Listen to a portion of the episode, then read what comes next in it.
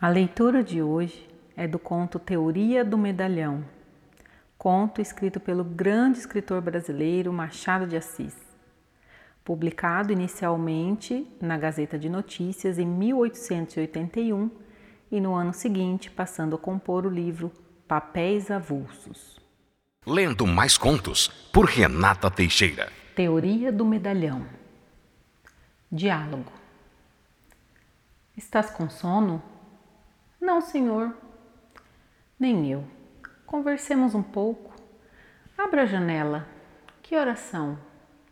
Onze. Saiu o último conviva do nosso modesto jantar, com que, meu Peralta, chegaste aos teus 21 anos. Há 21 anos, no dia 5 de agosto de 1854, vinhas tu à luz, um pirralho de nada e estás homem, longos bigodes, alguns namoros. Papai, não te ponhas com denguices e falemos como dois amigos sérios. Fecha aquela porta, vou dizer-te coisas importantes. Senta-te e conversemos. 21 anos, algumas apólices, um diploma, Podes entrar no parlamento, na magistratura, na imprensa, na lavoura, na indústria, no comércio, nas letras ou nas artes. Há infinitas carreiras diante de ti. 21 anos, meu rapaz, formam apenas a primeira sílaba do nosso destino. Os mesmos Pitt e Napoleão, apesar de precoces, não foram tudo aos 21 anos. Mas qualquer que seja a profissão da tua escolha, o meu desejo é que te faças grande e ilustre, ou pelo menos notável, que te levantes acima da obscuridade comum. A vida, Janjão, é uma enorme loteria. Os prêmios são poucos, os malogrados inúmeros, e com os suspiros de uma geração é que se amassam as esperanças de outra isso é a vida. Não há planger nem imprecar, mas aceitar as coisas integralmente, com seus ônus e percalços, glórias e desdouros, e ir por diante. Sim, senhor.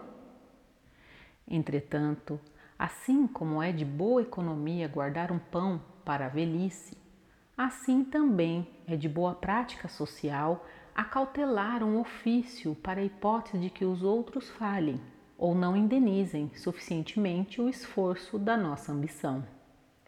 É isso que te aconselho hoje, dia da tua maioridade. Creia que lhe agradeço, mas que ofício não me dirá? Nenhum me parece mais útil e cabido que o de medalhão. Ser medalhão foi o sonho da minha mocidade.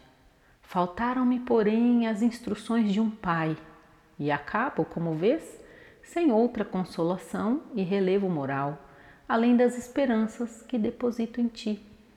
Ouve-me bem, meu querido filho, ouve-me e entende. És moço, tens naturalmente o ardor, a exuberância, os improvisos da idade. Não os rejeites, mas modera-os, de modo que aos 45 anos possas entrar francamente no regime do aprumo e do compasso. O sábio que disse: a gravidade é um mistério do corpo, definiu a compostura do medalhão. Não confundas essa gravidade com aquela outra, que, embora resida no aspecto, é um puro reflexo ou emanação do espírito. Essa é a do corpo, tão somente do corpo, um sinal da natureza ou um jeito da vida. Quanto à idade de 45 anos, é verdade. Por que 45 anos? Não é, como pode supor, um limite arbitrário, filho do puro capricho. É a data normal do fenômeno. Geralmente, o verdadeiro medalhão começa a manifestar-se entre os 45 e 50 anos, conquanto alguns exemplos se deem entre os 55 e 60, mas esses são raros. Há os também de 40 anos e outros mais precoces, de 35 e de 30, não são, todavia, vulgares. Não falo dos de 25 anos. Esse madrugar é privilégio do gênio. Entendo. Venhamos ao principal. Uma vez entrado na carreira, deves pôr todo o cuidado nas ideias que houveres de nutrir para uso alheio e próprio. O melhor será não as ter absolutamente, coisa que entenderás bem, imaginando, por exemplo, um ator defraudado do uso de um braço. Ele pode, por um milagre de artifício, dissimular o efeito aos olhos da plateia, mas era muito melhor dispor dos dois. O mesmo se dá com as ideias. Pode-se, com violência, abafá-las escondê-las até a morte. Mas nem essa habilidade é comum, nem tão constante esforço conviria ao exercício da vida. Mas quem lhe diz que eu, tu, meu filho, se não me engano, pareces dotado da perfeita inópia mental, conveniente ao uso deste nobre ofício? Não me refiro tanto à fidelidade com que repetes numa sala as opiniões ouvidas numa esquina e vice-versa, porque esse fato, posto indique certa carência de ideias, ainda assim pode não passar de uma traição da memória. Não. Refiro-me ao gesto correto e perfilado com que usas expender francamente as tuas simpatias ou antipatias acerca do corte de um colete, das dimensões de um chapéu, do ranger ou calar das botas novas. Eis aí um sintoma eloquente, eis aí uma esperança. No entanto, podendo acontecer que com idade venhas a ser afligido de algumas ideias próprias, urge aparelhar fortemente o espírito. As ideias são de sua natureza espontâneas e súbitas. Por mais que as sofremos, elas irrompem e precipitam-se. Daí a certeza com que o vulgo, cujo faro é extremamente delicado, distingue um medalhão completo do medalhão incompleto. Creio que assim seja, mas um tal obstáculo é invencível. Não é, é um meio, é lançar mão de um regime debilitante, ler compêndios de retórica, ouvir certos discursos, etc.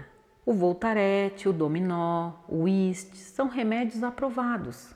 O whist tem até a rara vantagem de acostumar ao silêncio que é a forma mais acentuada da circunspecção. Não digo o mesmo da natação, da equitação e da ginástica.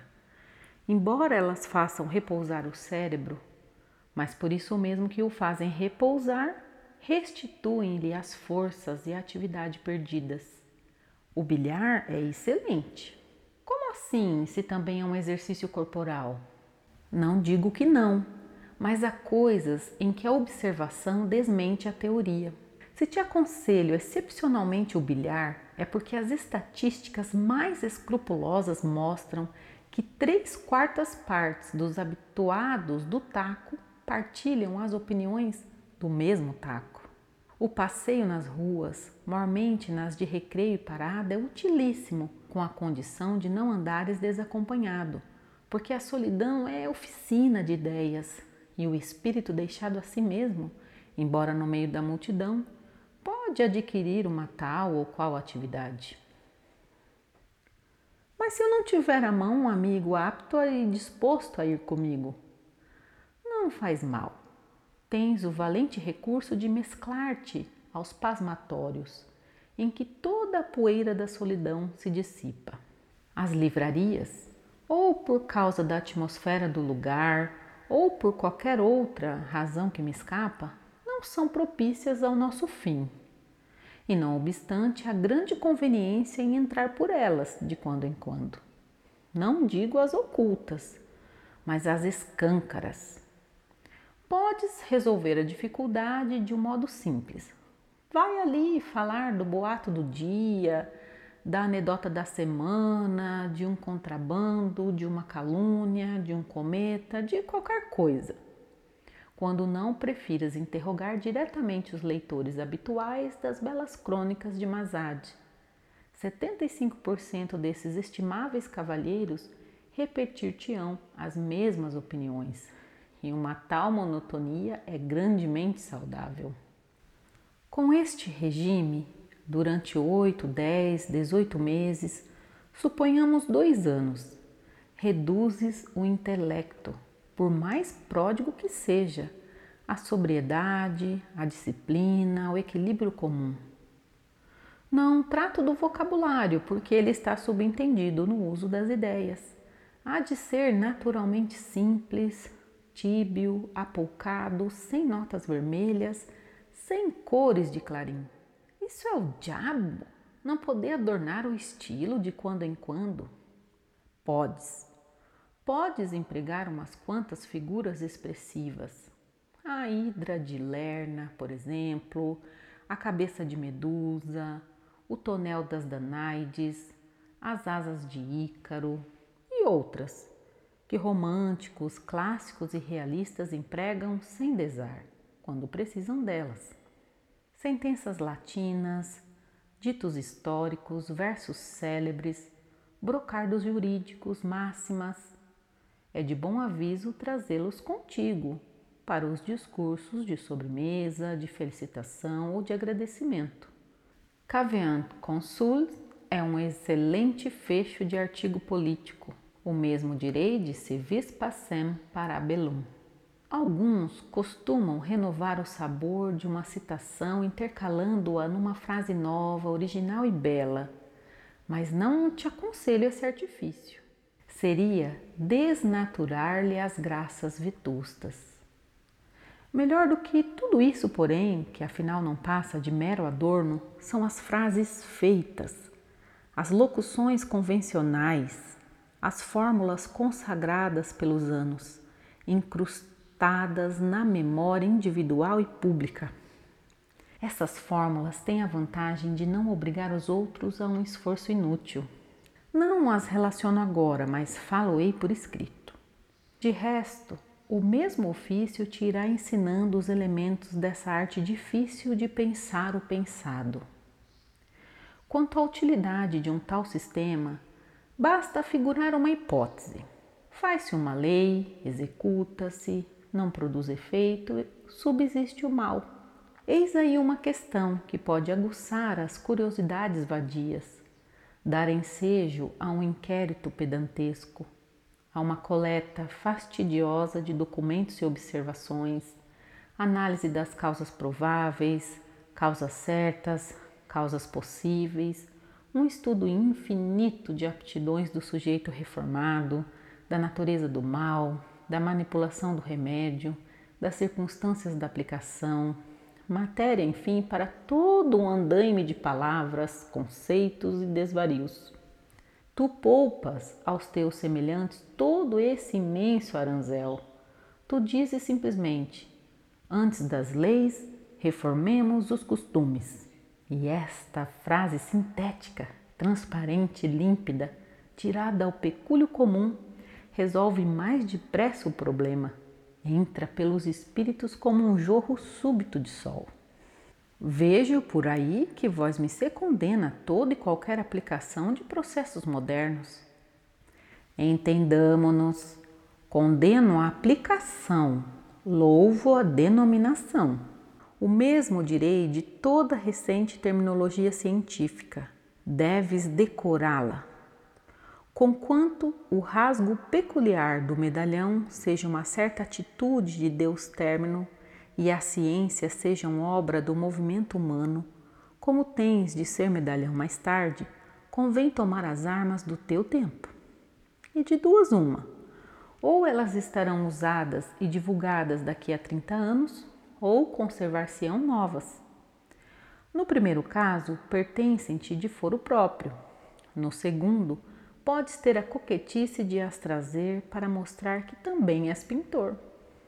Diotiva, com o tempo, irá sabendo que as leis, casos e fenômenos responde toda essa terminologia, porque o método de interrogar os próprios mestres e oficiais da ciência nos seus livros estudos e memórias, além de tedioso e cansativo, traz o perigo de inocular ideias novas e é radicalmente falso. Acresce que no dia em que viesses a senhorear-te do espírito daquelas leis e fórmulas, serias provavelmente levado a empregá-las com um tal e qual comedimento, como a costureira esperta e afreguesada, que, segundo um poeta clássico, quanto mais pano tem, mais poupa o corte, menos monte alardeia de retalhos. E esse fenômeno, tratando-se de um medalhão, é que não seria científico. Upa, que a profissão é difícil! E ainda não chegamos ao cabo. Vamos a ele. Não te falei ainda dos benefícios da publicidade.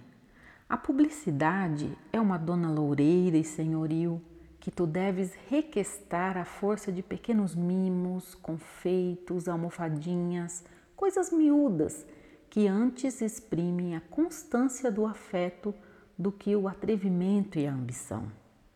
Que Dom Quixote solicite os favores dela mediante ações heróicas e custosas é um cestro próprio desse ilustre lunático. O verdadeiro medalhão tem outra política. Longe de inventar um tratado científico da criação dos carneiros, compra um carneiro e dá-o aos amigos sob a forma de um jantar, cuja notícia não pode ser indiferente aos seus concidadãos. Uma notícia traz outra, cinco, dez, vinte vezes põe o teu nome ante os olhos do mundo.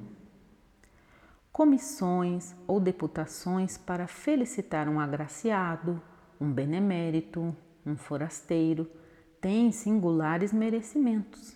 E assim as irmandades e associações diversas, sejam mitológicas, cinegéticas ou coreográficas, o sucesso de certa ordem, embora de pouca monta, podem ser trazidos a lume, contanto que ponham em relevo a tua pessoa. Explico-me.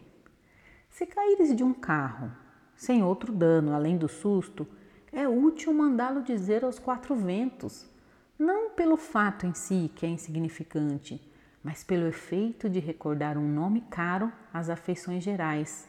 Percebeste? Percebi. Essa é publicidade constante, barata, fácil de todos os dias. Mas há outra. Qualquer que seja a teoria das artes, é fora de dúvida que o sentimento da família, amizade pessoal e a estima pública instigam a reprodução das feições de um homem amado ou benemérito. Nada obsta a que sejas objeto de uma tal distinção principalmente se a sagacidade dos amigos não achar em ti repugnância. Em semelhante caso, não só as regras da mais vulgar polidez mandam aceitar o retrato ou o busto, como seria desazado impedir que os amigos o expusessem em qualquer casa pública.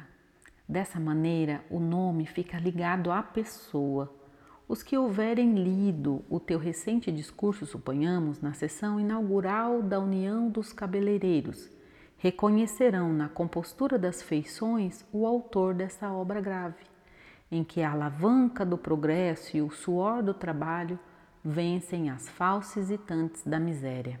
No caso de que uma comissão te leve à casa o retrato, deves agradecer-lhe o obsequio com um discurso cheio de gratidão e um copo d'água é uso antigo, razoável e honesto. Convidarás então os melhores amigos e parentes e, se for possível, uma ou duas pessoas de representação. Mas, se esse dia é um dia de glória ou regozijo, não vejo que possas, decentemente, recusar um lugar à mesa aos repórteres dos jornais.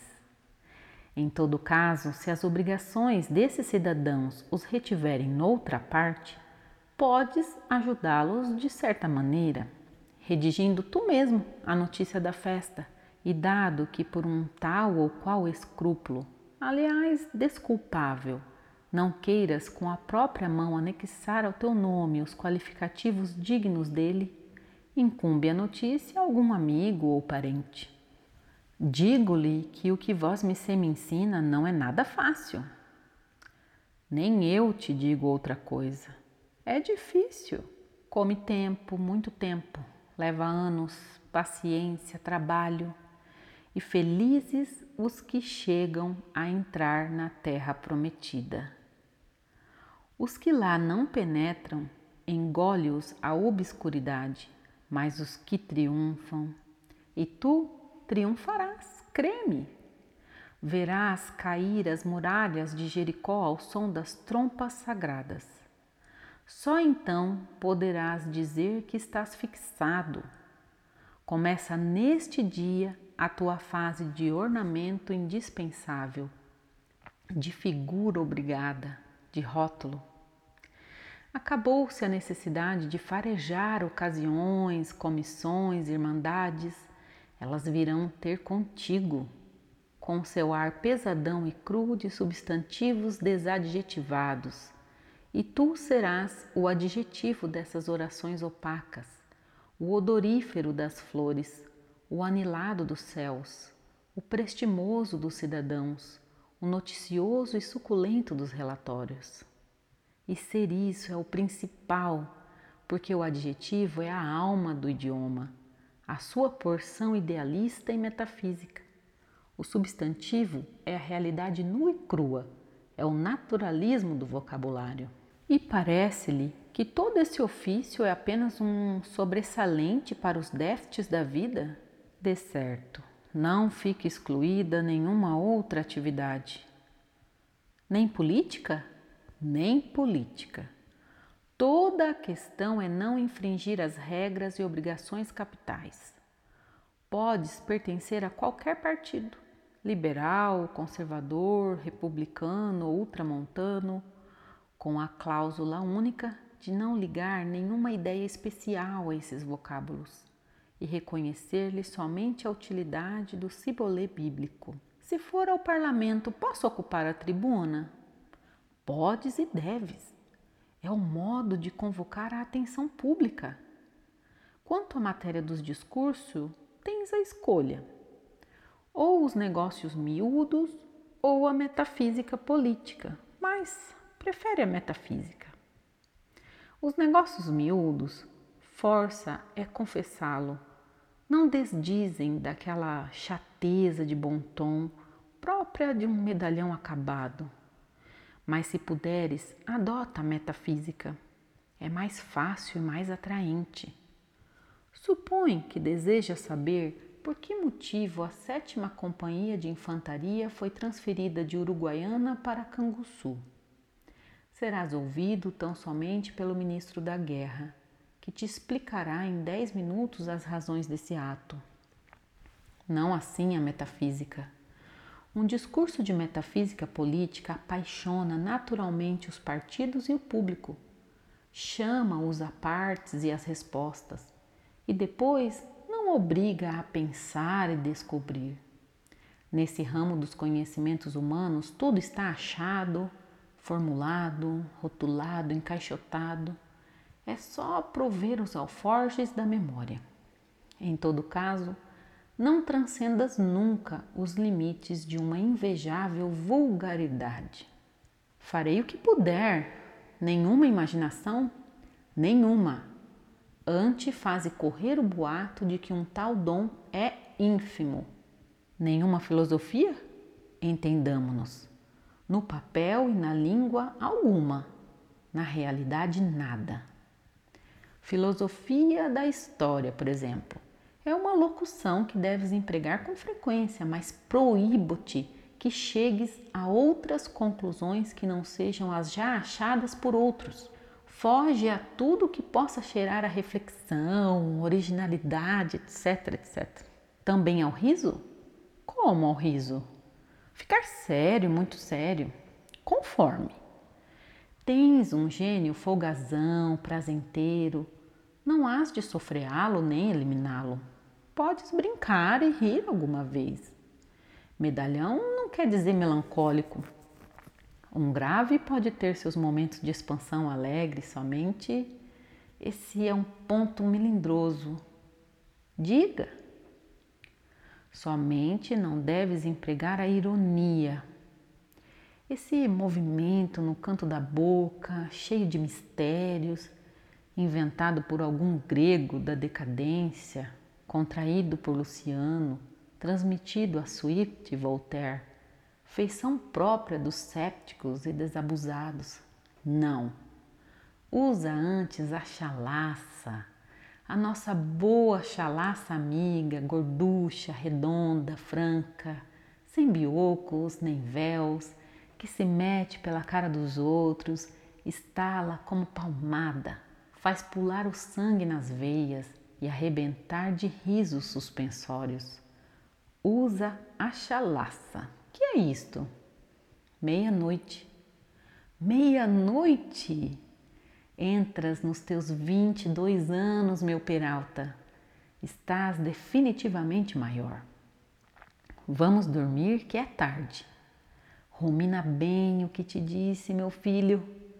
Guardadas as proporções, a conversa desta noite vale o príncipe de Maquiavel. Vamos dormir.